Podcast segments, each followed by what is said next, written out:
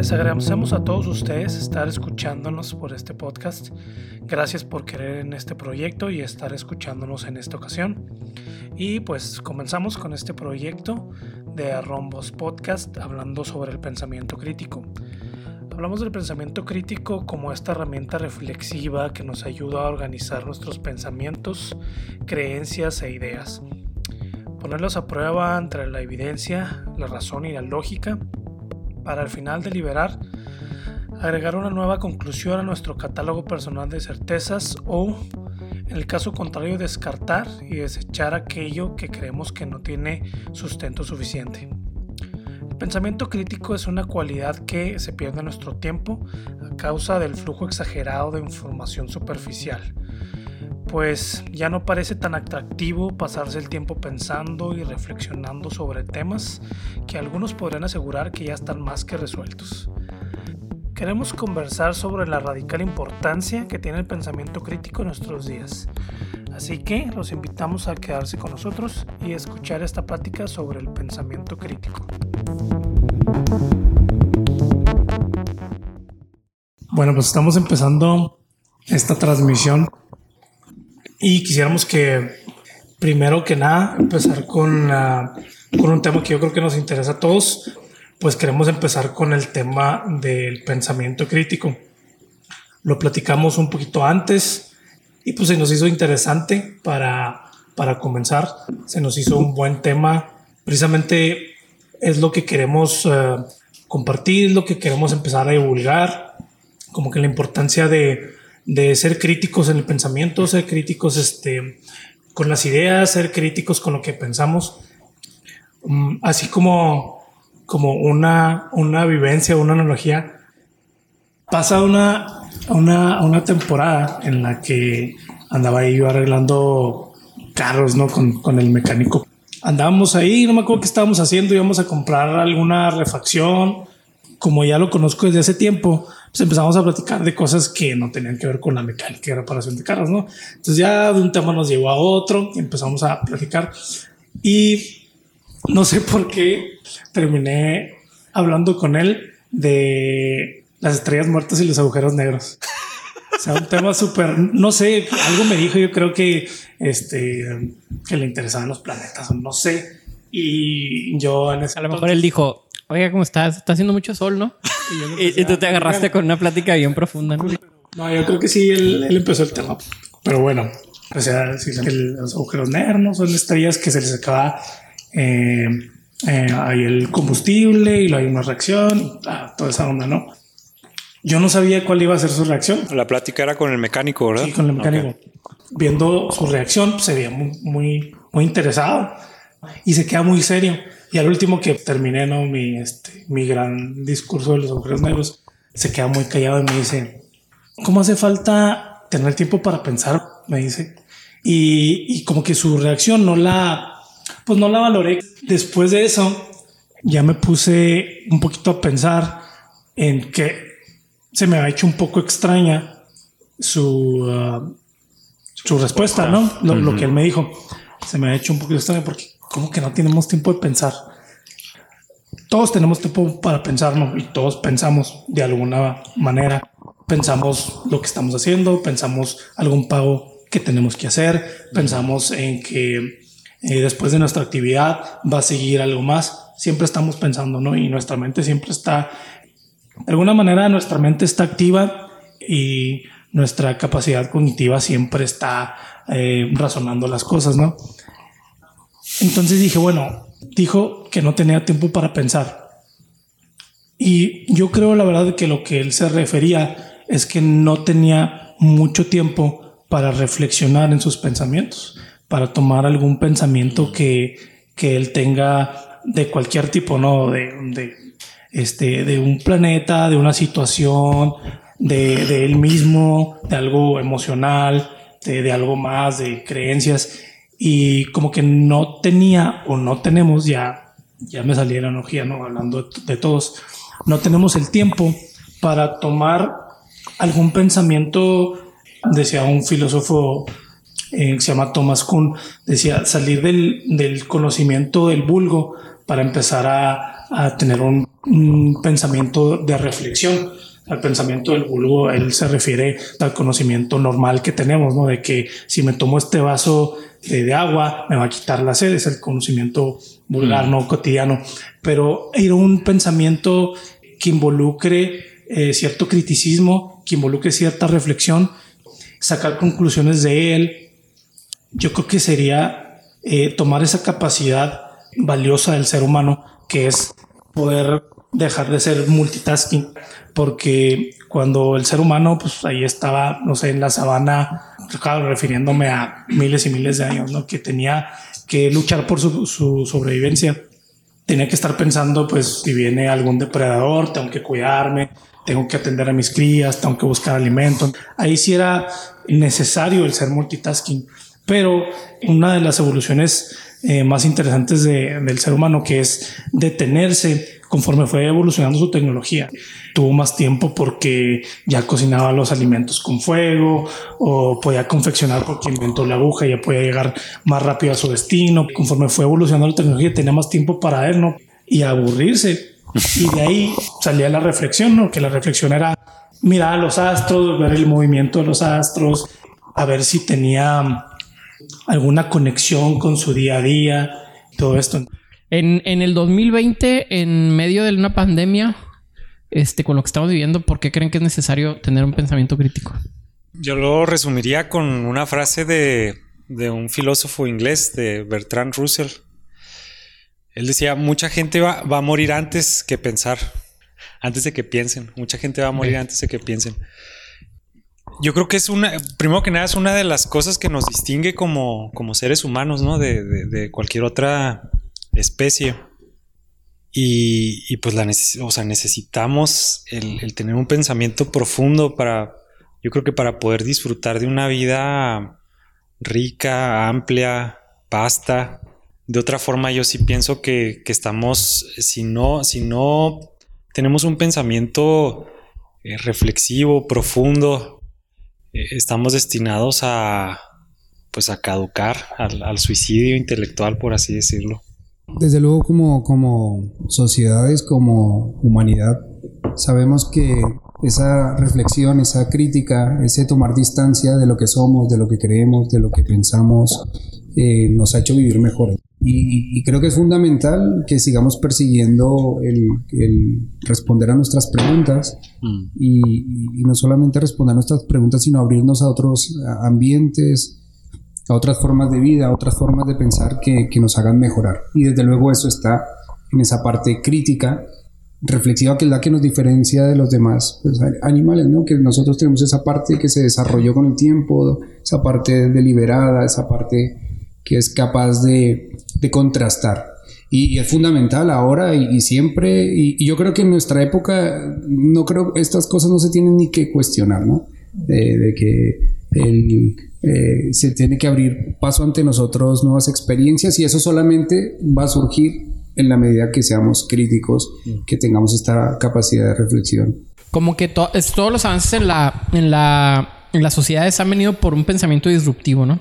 O sea, la corriente de la sociedad trae una, una dinámica que genera un estilo de vida, un estilo de hacer política, un estilo de hacer sociedad, arte, tecnología. Y luego hay una persona que tiene la capacidad de pensar diferente o de cuestionar el status quo y le dan una revolución a la sociedad de tal manera que estamos aquí porque hubo personas que se atrevieron a pensar fuera de lo que el vulgo o, o la mayoría de la gente puede pensar. Este, pero el punto es que siempre en su tiempo, pues resulta eh, de alguna manera insultante proponer algo diferente, ¿no? Eres el que se ve raro, eres la persona que, que no encaja, el que siempre tienes algo raro que decir.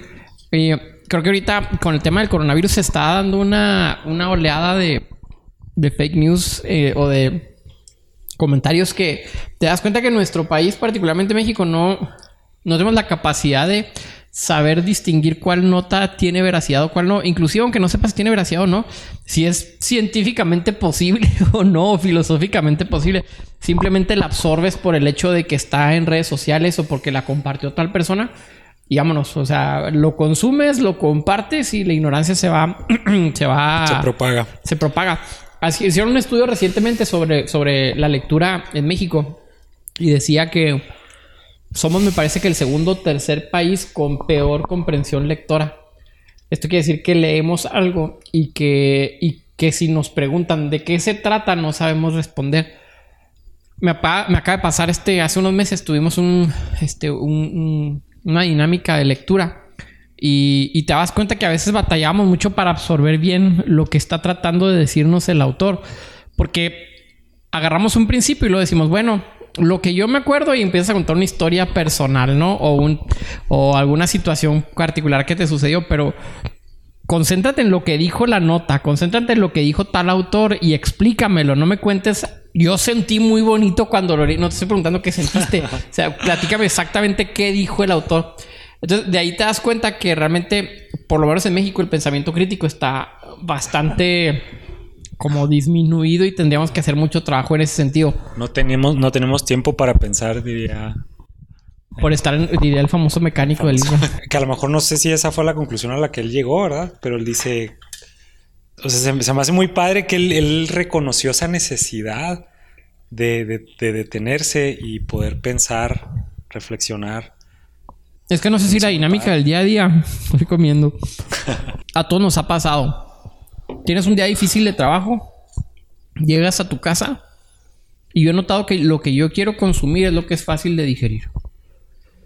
Quiero ver una serie en Netflix de las que duran 20 minutos por capítulo, o sea, no me pongas una de una hora y de las que no tienen una trama muy pesada. O sea, quiero ver una, una serie que me permita ver la tele sin poner atención este, algo que sea muy fácil de digerir. Entonces, posiblemente lo que decía el mecánico era eso. Tengo una dinámica de trabajo tan pesada que tengo poco tiempo para destinar mi día para reflexionar sobre algún tema en particular, ¿no? Inclusive puede ser, no tiene que filosofar sobre la vida, a lo mejor si el trabajo que tiene realmente le está dejando, a lo mejor nunca se ha puesto a reflexionar si de ser mecánico le está resultando lo, Es que él, lo que él pensaba, pero no tiene tiempo porque la misma dinámica lo está jalando constantemente hacia, hacia algo que le impide reflexionar. Pues desde luego yo creo que el, la- el ejercicio de la reflexión tiene eso y es que requiere un esfuerzo, ¿no? Obviamente es, es un plus, es un añadido el, detenerte y el, y el, por ejemplo, reflexionar sobre tu vida, ¿no? Y yo creo que, que también a veces tenemos miedo al, al resultado que eso genera, ¿no? Primero porque es un momento que uno tiene que sacar y decir, me voy a salir de la cotidianidad y voy a detenerme un momento a pensar acerca de X cuestión, ¿no? Y, y en ese momento de sosiego, de calma, te preguntas, ¿estoy en el trabajo adecuado? ¿O estoy con la mujer adecuada? O, y entonces ahí llegan, llegan conclusiones que te dan miedo. Porque tal vez en esa reflexión dices, pues tal vez no es el trabajo que quiero, ¿no? Entonces yo creo que esto asusta también un poco porque esa reflexión te encuentra con una realidad que a lo mejor no estás dispuesto a aceptar y por, lo menos yo creo que puede ser, desvío mi, mi mirada y, y sigo la vida y punto, ¿no? Fíjate, y lo que dices, también un, un epistemólogo que lo, lo maneja de una manera muy interesante, eh, es francés, se llama Edgar Morin, que dice que tenemos ciertos bloqueos epistemológicos, dice él. Dice que lo que pasa es que no es conocimiento que no está preparado para ser criticado. La gente no quiere que no quiere tomar esa creencia que tiene y criticarla porque no está preparada para eso. Entonces nunca, nunca lo va a hacer, ¿no? Y es un bloqueo que se tiene para adquirir conocimiento. Sí, es como una, una forma de protegerte a ti mismo, ¿no? A proteger tu creencia, Fíjate menos. desde cuándo, desde, desde Tomás de Aquino, él empezaba, él empezó a, a elaborar un, una, una- un sistema en el cual él, él, él estaba, si le surgía una idea, parte de ese proceso en el cual hacía crecer ese, esa idea o ese pensamiento, era parte fundamental de ese proceso, era someterlo a, a, que fuera cuestionado, a que fuera criticado. Entonces, eh, o sea, desde entonces, eh, esta- estas personas, estos pensadores de, de- hace tiempo, eh, veían de una manera fundamental o muy importante el someter sus ideas y sus pensamientos a eso que, que tú estás diciendo precisamente a- al juicio, a la examinación, al- al- a la interrogación. Entonces podríamos pensar que el, no, el evitar el pensamiento crítico es un pudiera funcionar inclusive como un método de defensa, ¿no? Me vas a poner en duda lo que yo creo. Y hablando de creencias que, que motivan tu vida, creencias que tienen la capacidad de dirigir tu vida.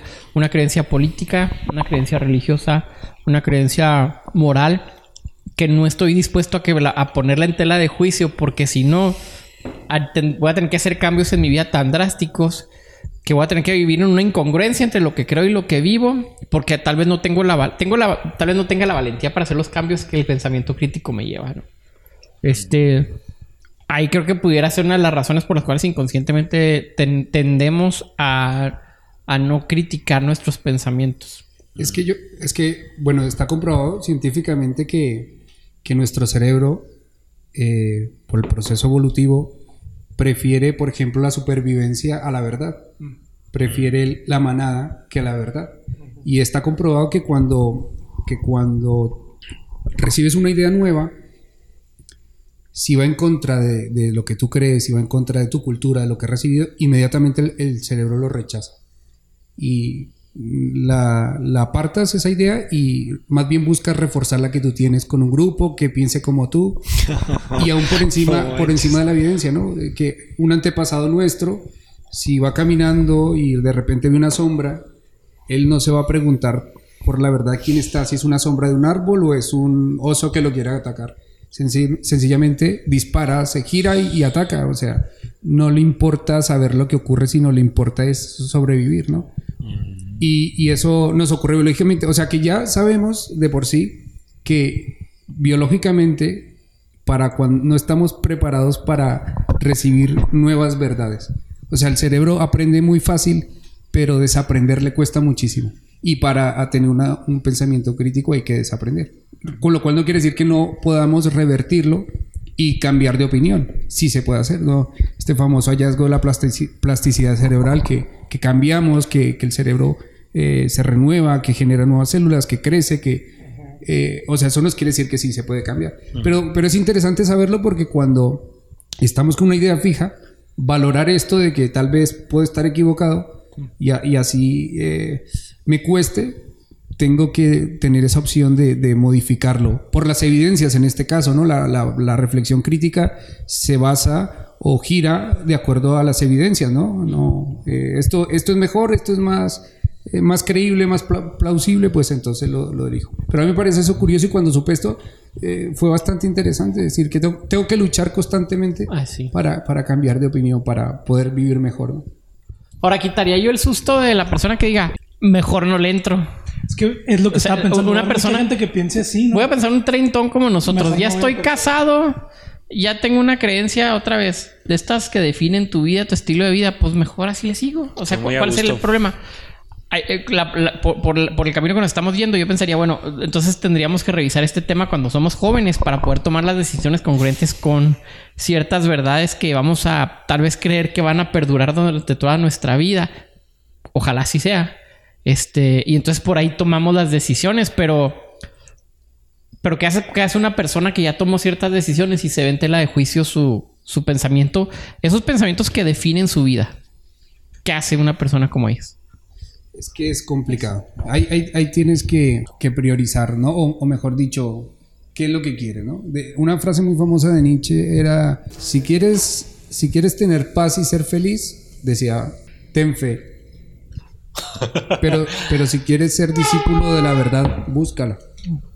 Y, y ese es el camino, e, ese es el, la intranquilidad, ¿no? De, de perseguir ese, esa, esa, verdad, ¿no? Que yo creo que es la que nos, nos motiva a ser críticos, es decir, hay una verdad mejor, hay una verdad o, hay un escenario mejor.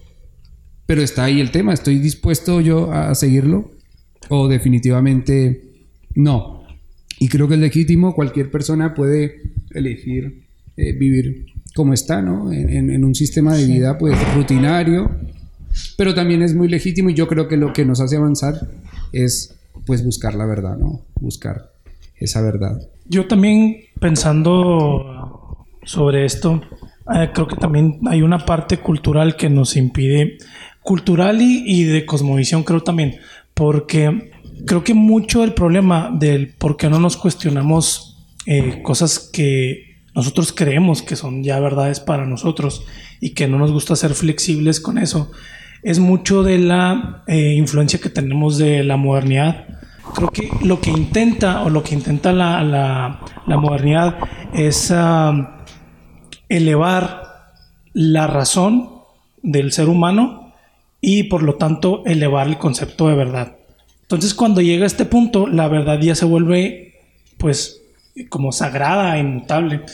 En, en el pensamiento de Kant, el humano es algo siempre y cuando tenga, pueda tener el conocimiento correcto de las cosas. Pero si no tenemos el conocimiento correcto, pues ya no somos, o sea, ya no hay valor para el ser humano. Se eleva el concepto de razón como eh, la vía máxima para llegar al, conocimiento y eh, se eleva el concepto de verdad, que el concepto de verdad de Kant es muy diferente a otros conceptos de verdad que hubo en, otro tiempo, ¿no? En otro tiempo eh, existía un concepto de verdad un poco más eh, eh, metafísico que sí tenía, sí daba pie para la creencia en Dios, por ejemplo, estudiar sobre la esencia del ser humano, estudiar qué es el ser humano, si, si es alma, si tiene alma, si es espíritu, abría la puerta para todo eso. Pero ahora ya no existe ese tipo de reflexión. Ahora la ciencia se ha dominado eh, del pensamiento y tienes que validar todo a través de, de, del método científico y, lo que es la ciencia. Ese positivismo nos ha llevado a tener miedo de enfrentarnos a la verdad. ¿Por qué? Porque el que pierde la verdad pierde todo, ¿no? Ahora, yo, yo creo que esa, esa epistemología, esa manera de conocer el mundo ha ido cambiando con el tiempo. Eh, hay unos epistemólogos del siglo XX que han cambiado eh, la epistemología de una manera muy interesante, que es como el hombre piensa, adquiere el conocimiento y cómo se critica todos los pensamientos. Entonces, este, ha cambiado, yo creo que de una manera bastante eh, positiva, como para no, no tener eh, ese tipo de verdades como inflexibles, como si no los tienes no vas a hacer nada, sino de alguna manera abren como que el espectro a, tras, a otras posibilidades, otras cosas como por ejemplo Dios o Él mismo en su esencia. Estamos de acuerdo que esas verdades fijas no, no sirven al final, ¿no? que, que esa verdad revelada, esa verdad impuesta, esa verdad desde el cielo, eh, queda, queda relegada por, por, la verdad empírica que se va abriendo camino ante, ante nosotros a medida que vayamos observando. ¿no? Yo, yo creo que la, la, ciencia eh, es lo mejor que hemos tenido, o mejor dicho, el método científico de verificar y que se repitan los hechos y poderlos registrar. Yo creo que es, es lo mejor que, que, nos ha ocurrido, ¿no? Que nos ha ocurrido eh, encontrar esto. Yo sé que en muchos aspectos, obviamente, pues ya ves, la, la modernidad termina por eh, ese famoso dicho de Goya de el sueño de la razón generó monstruos, ¿no? Creó monstruos. Eh, de saber que no, no todo se explica ni hay que tener esa pretensión de, que la, ciencia va a explicar absolutamente todo cuanto hacemos, pero creo que, que, pues sí que es necesario, o sea, sí que es necesario, por ejemplo, lo que tú decías de México, eh, que estamos aquí en, en, este contexto, yo creo que no va a haber una evolución como sociedad, como personas, como familias, como pueblo, si, si no hay esta idea de la vida, de que las cosas pueden ser diferentes y, creo que hay que apostar por ello, o sea, creo que hay que apostar. Así sea difícil y sea complicado, tenemos que aprender a que la, reflexión, el tomar distancia, alejarnos de lo que somos, porque ya ves que eh, estarán de acuerdo que la cultura nos, nos, moldea, o sea, nuestros pensamientos, por más que queramos, querramos salirnos de ello, está condicionado por quién fueron nuestros padres, en qué ciudad vivimos, en, en qué escuela fuimos, a qué universidad fuimos. Eh, pero ese tomar distancia nos va a hacer mejores, desde luego. O sea, yo no, no creo que haya en este momento una salida mejor. Eh, pienso que, que, sería un fracaso como, así lo pienso, ¿no? seríamos un fracaso como humanidad si no supiéramos que hemos venido a este mundo a aprender, a abrir bien los ojos. Y el que no haya venido a eso, pues, pues perdió su tiempo. Totalmente. Fíjate que ahorita que mencionabas eso de abrir los ojos, eh, el otro día escuchaba a, Jordan Peterson, un psicólogo que me gusta mucho. este, y él, hacía esa, esa, esa distinción de la, de la inteligencia y el poner atención. Entonces él decía, es mucho más importante el, prestar atención a las cosas y no precisamente eh, el, pretender ser muy, muy inteligente. Entonces, incluso hacía una mención de que como las culturas representaban por medio de sus, de sus jeroglíficos y sus grabados y todo eso, las imágenes de los ojos que representaban eso, el, poder prestar atención a las cosas que, están sucediendo. Y como bien decían ahorita, eh, a fin de cuentas, todo este asunto es, un ejercicio que podemos, eh, que todos tenemos la capacidad de poderlo desarrollar. Y, es, esa, es, ese ejercicio, esa habilidad que nos va a permitir el poder separarnos o apartarnos un poquito de lo, que mencionabas ahorita, de, nuestra cultura, de nuestras tendencias, de lo que escuchamos eh, y el poder, a fin de cuentas, eh, poder formarnos una, una, opinión propia, una opinión propia que desde ese lugar privilegiado, apartado, nos va a ayudar a, pues, a tomar mejores decisiones y, a tener una, una opinión, un, pensamiento propio, no tanto moldeado. Sí, bueno, pienso que siempre va a estar hasta cierto punto moldeado, va a ser, es inevitable, pero, pero que sea propio, que, que, a final de cuentas lleve, lleve tu propia, la marca de tu propio razonamiento y reflexión. Este, eh, volviendo un poquito a lo que decía Nietzsche, ahorita hablando un poquito de la virtud de, buscar la, la verdad, eh, o de esa, de esa búsqueda de la verdad como virtud. Eh, algo que se me hace bien interesante y que no nos...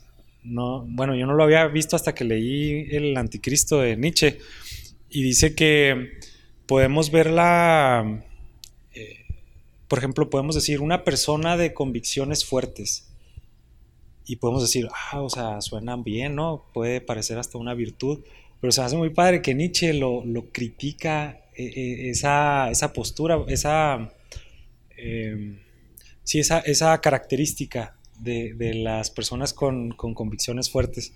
Dice, es más bien alguien, que, alguien virtuoso, es más bien esa persona que es capaz de cambiar. Y es precisamente lo que hablamos ahorita, o sea, de que eh, hasta qué punto ese temor de, de cambiar o, o, de, o hasta qué punto esa búsqueda de la verdad nos va a llevar a, a cambiar nuestras convicciones, nuestras, eh, nuestras creencias. Y Nietzsche lo veía como una virtud y si te pones a pensarlo, pues sí, o sea, tienes razón. O sea, tú puedes estar cegado por tus convicciones y tus creencias y no ver lo que es verdadero o lo que es, eh, o, lo que, o lo que es digno. Y, y este, entonces él mencionaba eso, que es más bien una virtud el estar dispuesto a esa constante, ese constante cambio de pensamiento y ese cambio de idea. Tal vez como que la persona de convicciones entendía como una persona necia, ¿no? Aquella persona que no tiene la capacidad de adaptarse a situaciones o cambiar su pensamiento cuando le es demostrado que su pensamiento tal vez no, no proporciona lo que se busca. Este, yo pensaba ahorita que para, desarrollar bien el pensamiento crítico tenemos que entender también los límites de cada área en la cual nosotros estamos estudiando o de la cual nosotros eh, recibimos cierta información. Ahorita hablamos del tema de la, de la ciencia. Este, a pesar de que la modernidad adquiere un gobierno hegemónico sobre las demás áreas de estudio de lo que hay, de lo que existe, de la naturaleza, sería un error de cualquier persona en cualquier edad en creer que la ciencia responde todas las preguntas. O sea, la ciencia ni siquiera eso, ni siquiera eso presume. La ciencia dice, estamos para hacernos preguntas y estamos en constante cambio y entendemos que lo que se entiende hoy del universo y de lo que existe puede ser diferente a lo que se entienda el día de mañana. Entonces, e-, el error que, se, que llevamos ahorita es creer que una área específica de conocimiento tiene la capacidad de explicarnos todo lo que hay. Y estoy llevándolo también, hablamos mucho del término religioso, pero lo llevamos al término religioso y existe el fundamentalismo religioso también, el fanatismo religioso, donde tratas de explicar todo lo que existe a través de ciertos valores que tú consideras que son inamovibles, universales. Pero te das cuenta que no necesariamente tiene por qué ser así. Encuentras un lugar seguro y luego de ahí no me quiero salir, ¿no? Si es la ciencia, entonces no me voy a salir de la ciencia, pero si es un método epistemológico, ahí me voy a quedar y este va a ser el método epistemológico. Pero si encuentro que en el libro sagrado ahí está algo que me explica todo lo que existe, no me voy a salir de ahí. Cualquier cosa que amenace esta verdad este, va a ser considerada como un enemigo y tiene que ser destrozado de la mejor manera y evitar que todas mis personas que están alrededor este, se, encuentren en el peligro de creer que está en tela de juicio lo que por tantas generaciones hemos recibido como lo que es la verdad. Entonces, qué difícil es otra vez en qué posición nos encontramos cuando, cuando no tenemos esa capacidad de ser flexibles para, para cambiar ciertas circunstancias de pensamiento y en otro lugar mm, debemos de entender claramente que no hay algo que logre explicar todo en su totalidad y que no nos requiera salirnos de ahí. No existe tal cosa. Por lo tanto, si no logramos nosotros quitarnos la pereza eh, intelectual, nunca vamos a poder comprender al mundo como es. El mundo puede ser abarcado desde, desde el área filosófica, pero también desde el área política, desde el área económica, desde el área filosófica, antropológica, sociológica, artística. O sea, puedes entender y explicar el mundo por medio del arte tal vez, y a lo mejor un científico va a decir, pues qué validez tiene esto bajo el método que nosotros utilizamos. Tal vez tenga mucha más validez porque estás apelando al inconsciente, a lo que la persona tiene dentro de sí misma y que tal vez no lo puede expresar por medio de palabras. El lingüista dirá, pues por medio del, del lenguaje es que nosotros podemos explicar al mundo, pero hay que entender eso. Eh, hay que ser conscientes de que no podemos estar casados únicamente con un método de estudio que nos permite entender el mundo. Hay que abrirnos, es necesario y, es bueno para la vida y es bueno para tu vida y es bueno para tu sociedad que puedas tener esta que podamos desarrollar esa capacidad de entrar en diferentes áreas. A mí me gusta mucho lo que dice este, esta persona que le decía eh, Edgar Morín. Él lo nombra así, dice, nosotros tenemos que tener un archipiélago de certezas eh, se refiere a que pues, todos tenemos que creer en algo, ¿no? O sea, no va a haber nadie que... Pues, yo no creo absolutamente nada, no creo en lo que me dice la ciencia, entonces sí tenemos que tener nuestras certezas de ciertas cosas, ¿no? el, pensar críticamente no quiere decir que todo lo que creemos en ese momento vamos a decir, no, pues ya todo esto no lo voy a creer porque no estoy seguro de ello, porque no tengo este, el pleno conocimiento de que lo que estoy uh, creyendo es lo correcto, entonces ya no va a creer en eso. Le dicen certeza cartesiana, le llaman a eso, ¿no?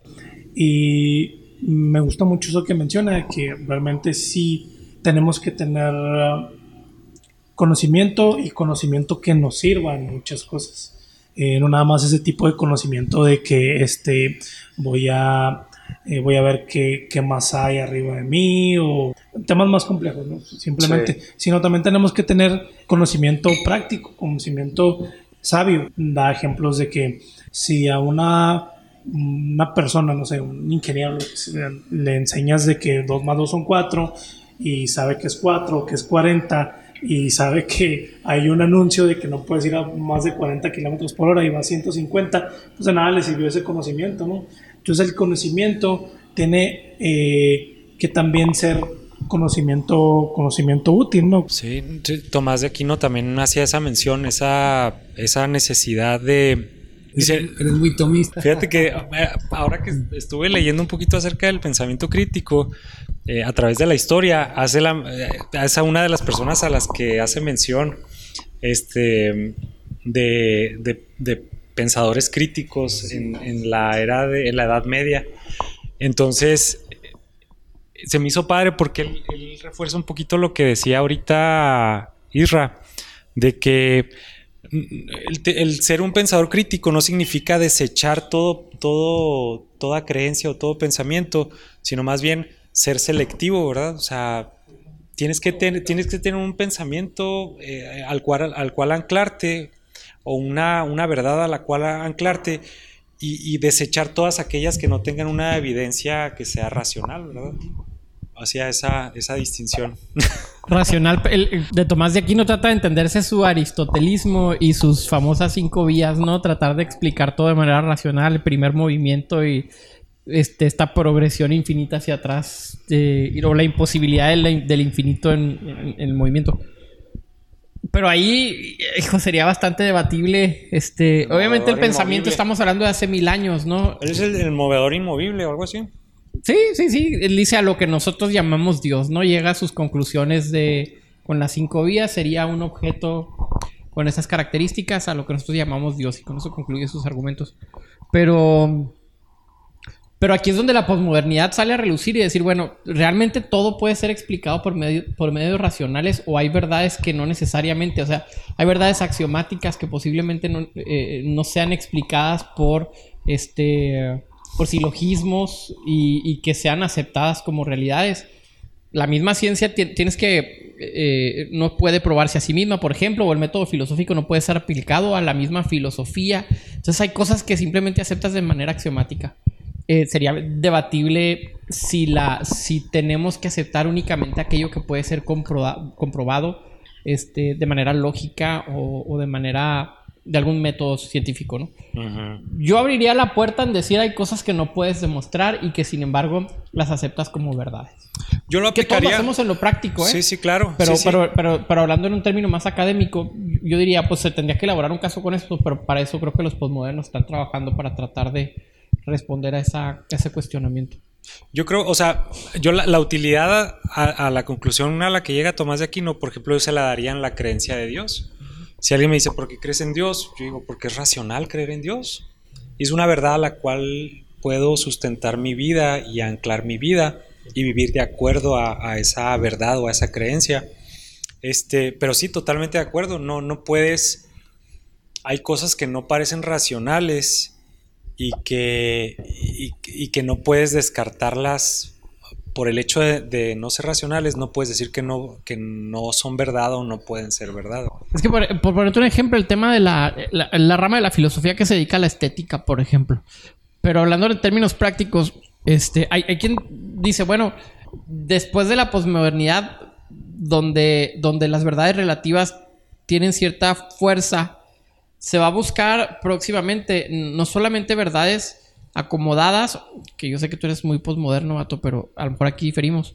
Pero decía, lo que estamos tratando de buscar va a ser eh, lo, que es, lo que es bello.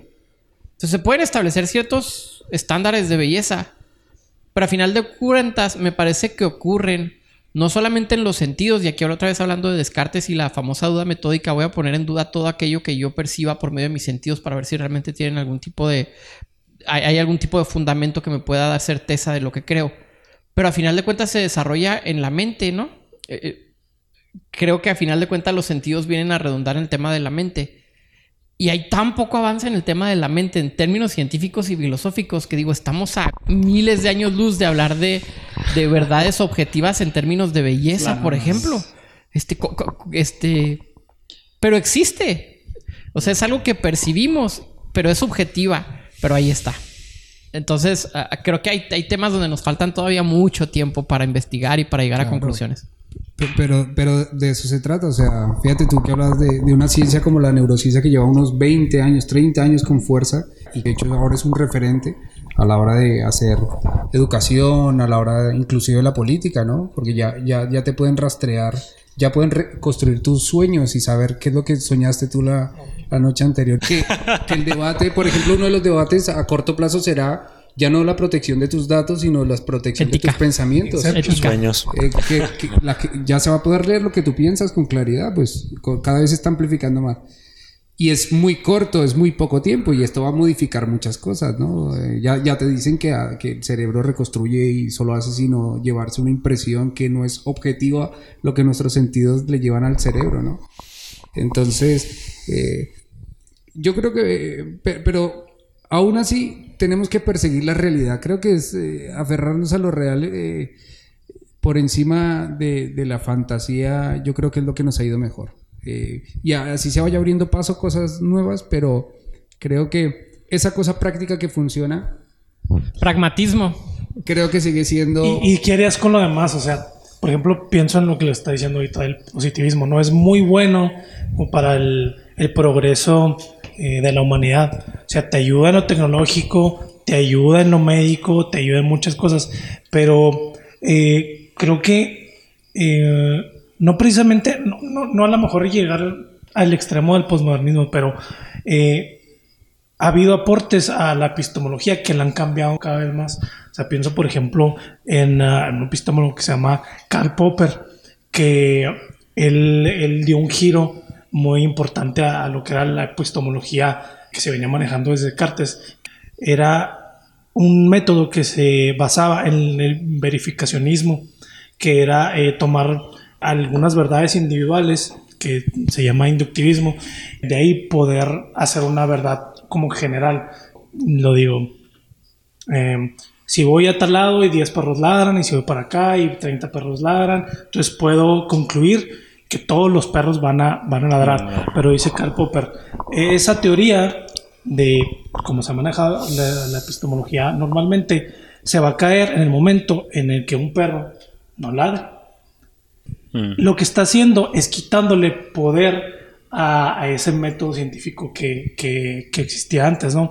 Entonces yo creo que es, un, es todo un camino el, uh, el como que repensar si realmente la base del conocimiento o con el que estamos conociendo el mundo es un método todopoderoso. Un, un método que todo lo, pre, todo lo, todo, todo lo todos sus pronósticos son. Pero, pero es que esa, esa, no es las, lo que, lo que, lo que, lo que la ciencia dice que hace el método científico.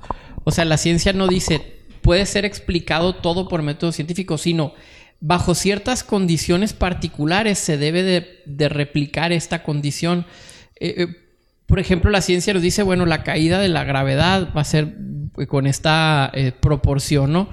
Pero realmente la ciencia nunca considera la realidad del día a día. Por ejemplo, debe de caer, si yo dejo caer esta, debe de caer al piso, pero no se considera si hay una ráfaga de viento contraria hacia arriba.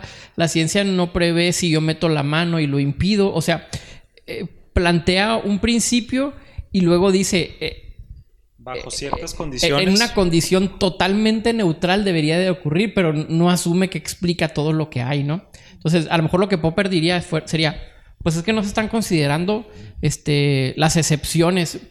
Creo, creo que Tom, creo que así es como lo. Creo que la ciencia así es como lo percibe también de la misma manera. Por eso es que la ciencia no necesariamente se impone, aunque pareciera que sí en algunos casos, como la reina que lo puede explicar todo, pero los científicos que yo he escuchado es como, esto es lo que esto es lo que entendemos y como lo entendemos, ¿no? Y, es sujeto a cambios hasta que entendamos las maneras, la, las cosas de una manera distinta y ahí se queda, ¿no? Entonces, eh,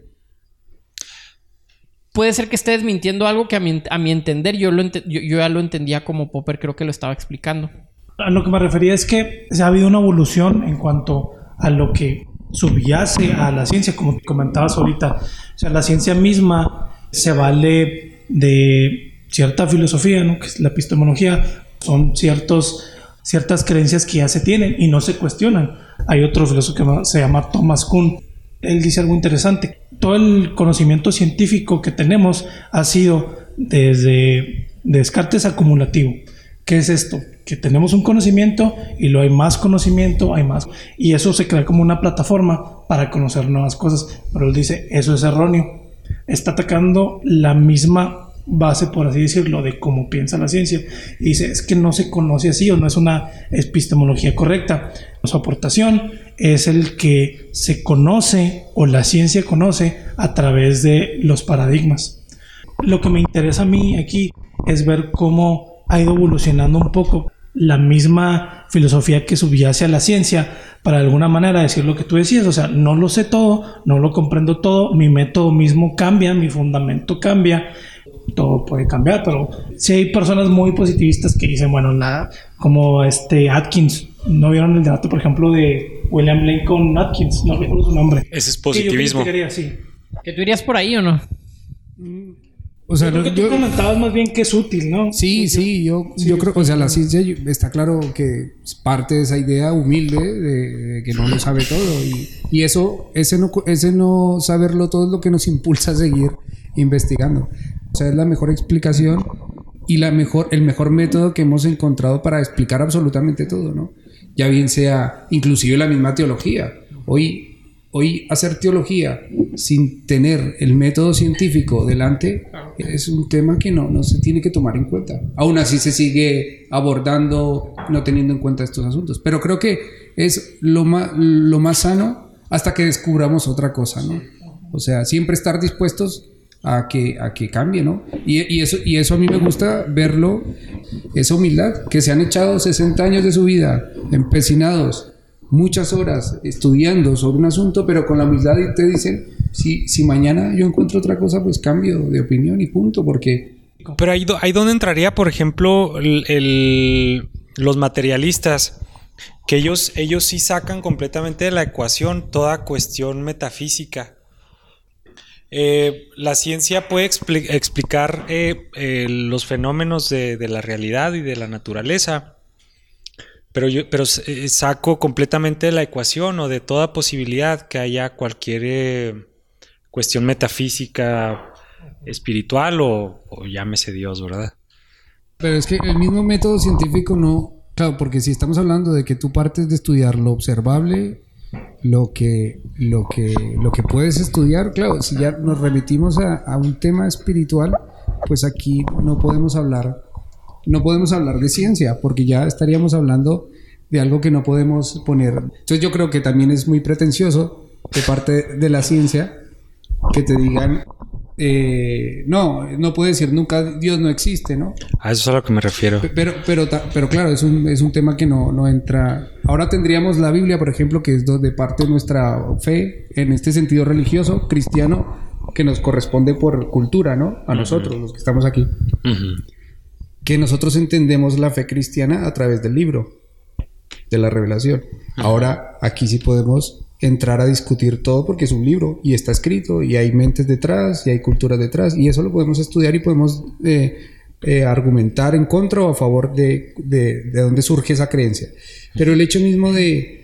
De, de comprobar, claro, tú, de, ahora, ahora tampoco creo que, que, que el, el, tema espiritual es un tema que, que, que no, digamos, que no uno puede ni, ni desmentir y, y me parece legítimo que haya personas pues que que, que, lo vivan y que es necesario inclusive.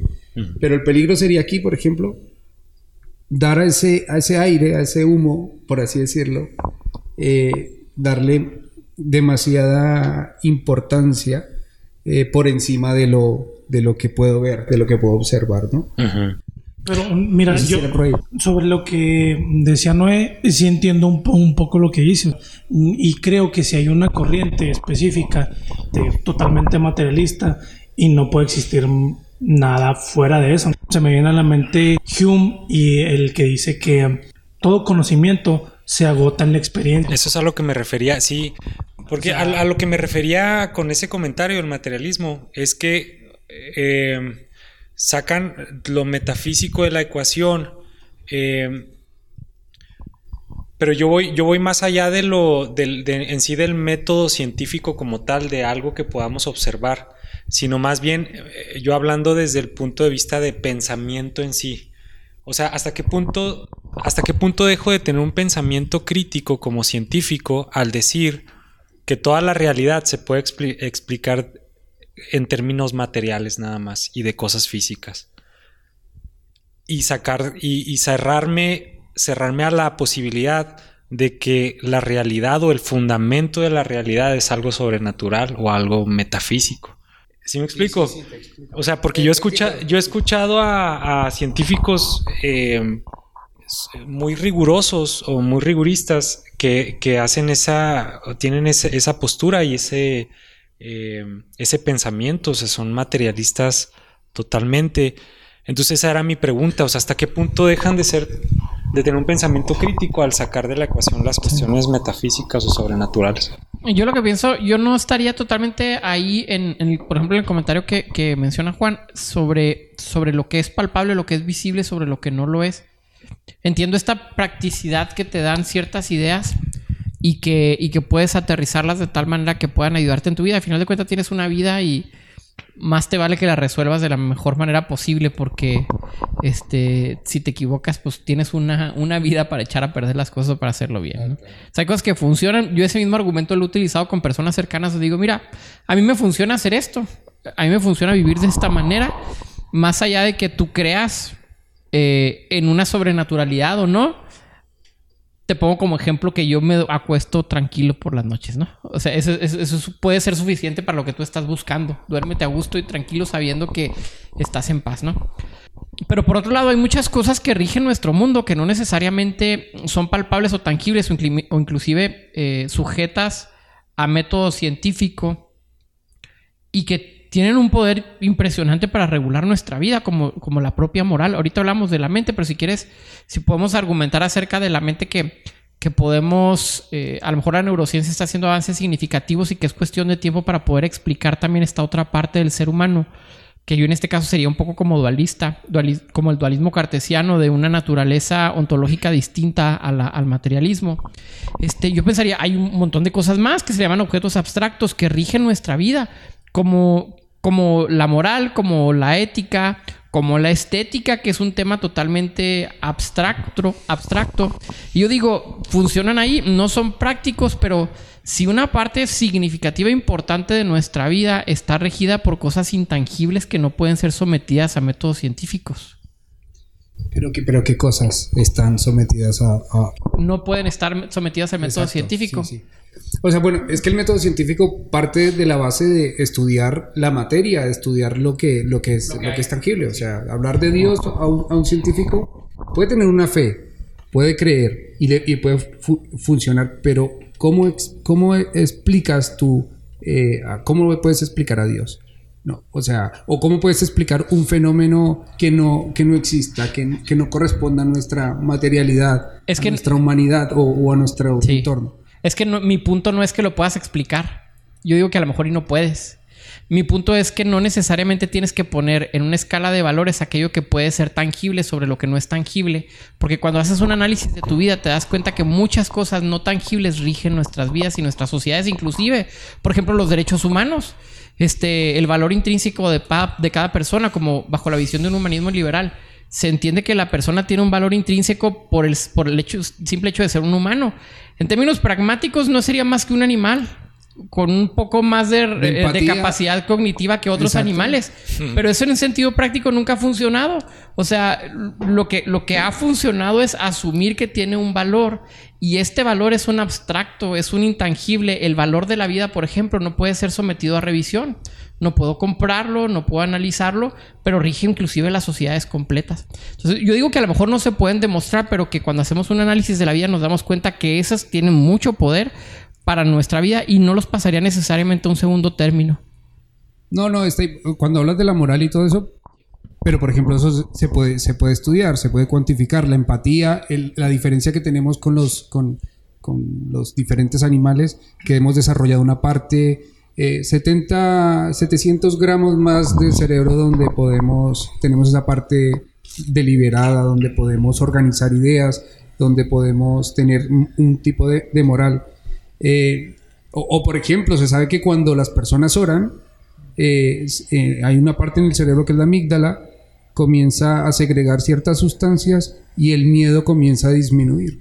O sea, pero esas cosas, digamos que, que, las, puedes, las puedes explicar. Cuantificar. Exactamente. Sí. Ahora, yo, yo creo que, ¿cómo explicaríamos cómo, digamos que el peligro para mí sería decantar la balanza por lo que no controlamos y basar nuestra vida por algo que no sabemos que, ocurre, ¿no? Hablando en el, tema de Dios, ¿no? Que, es muy interesante, pero eh, por la historia hemos visto que esa, esa idea de Dios, que nosotros le dimos tanta fuerza, eh, en muchos aspectos tuvo eh, consecuencias muy positivas sobre nuestras sociedades, sobre nuestras personas como individuos, pero también muy negras y muy lamentables que miramos hacia atrás y decimos, ¿qué hemos hecho? Y en su momento era algo que no se podía ni siquiera dudar, algo divino, algo que...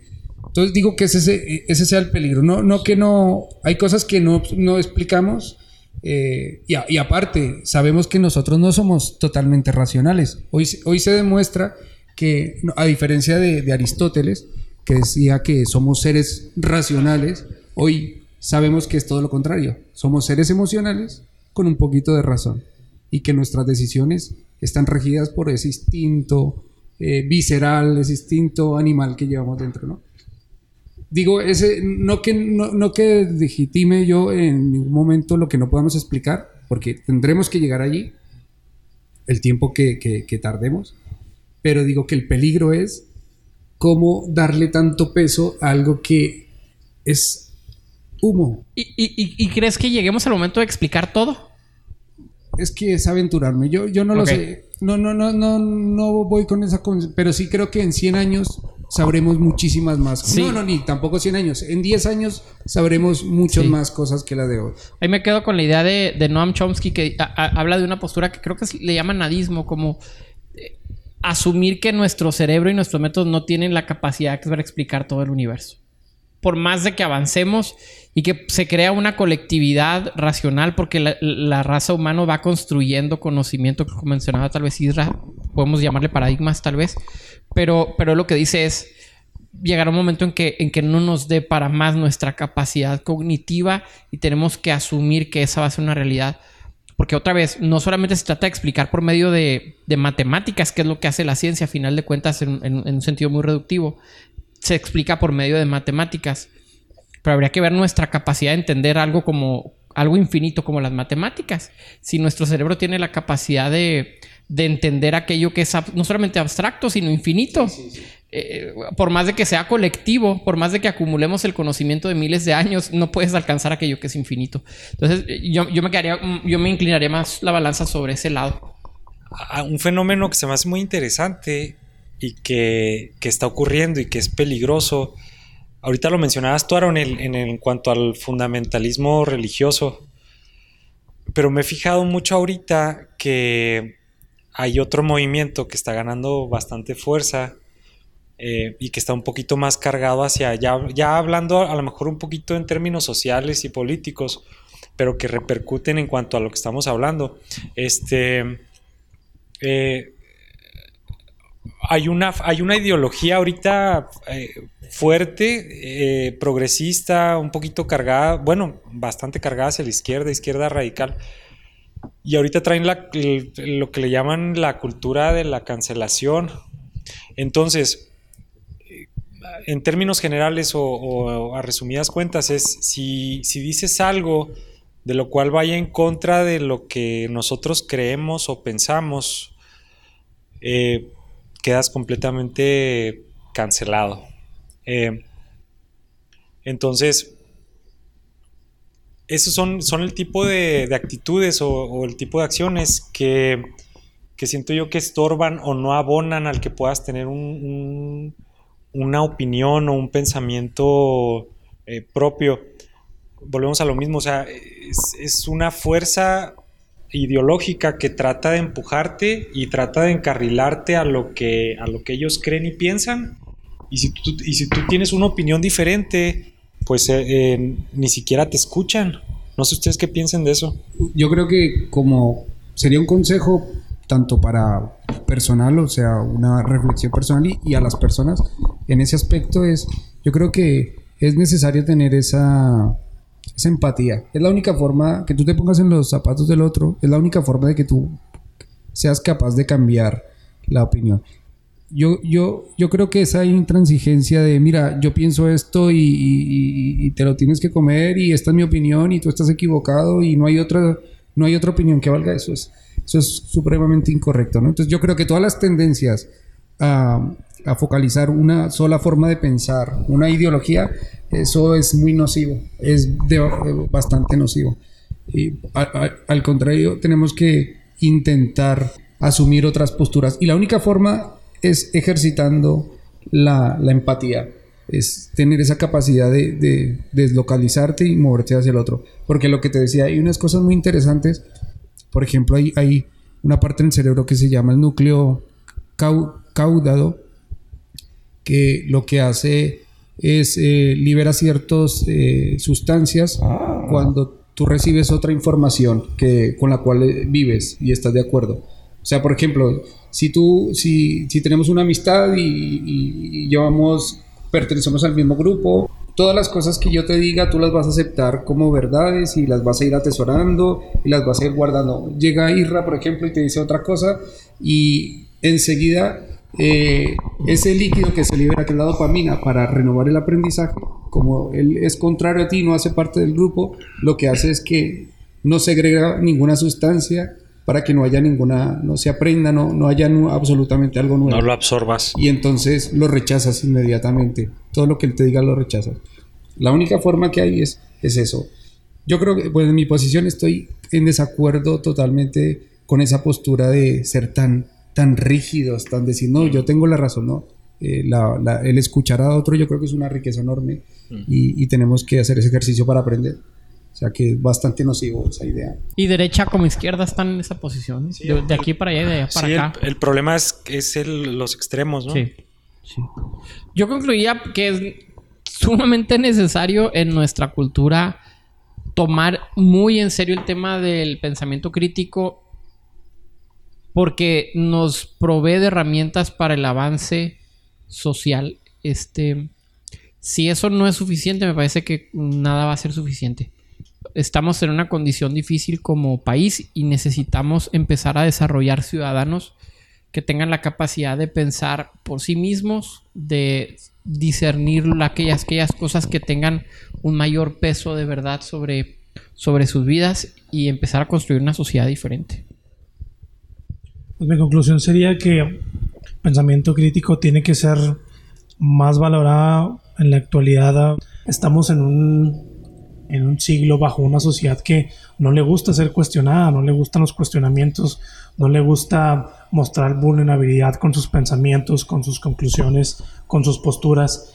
Precisamente eso, es lo que nos hace no poder avanzar, no poder, ah, poder llegar a, a, mejores y nuevas verdades, porque estamos ah, ahí en nuestro, en nuestro pensamiento en el cual nos sentimos cómodos y creo que pues sí, debemos de, debemos de cuestionar esas, ah, esas certezas que tenemos sin dejarlas, ¿verdad?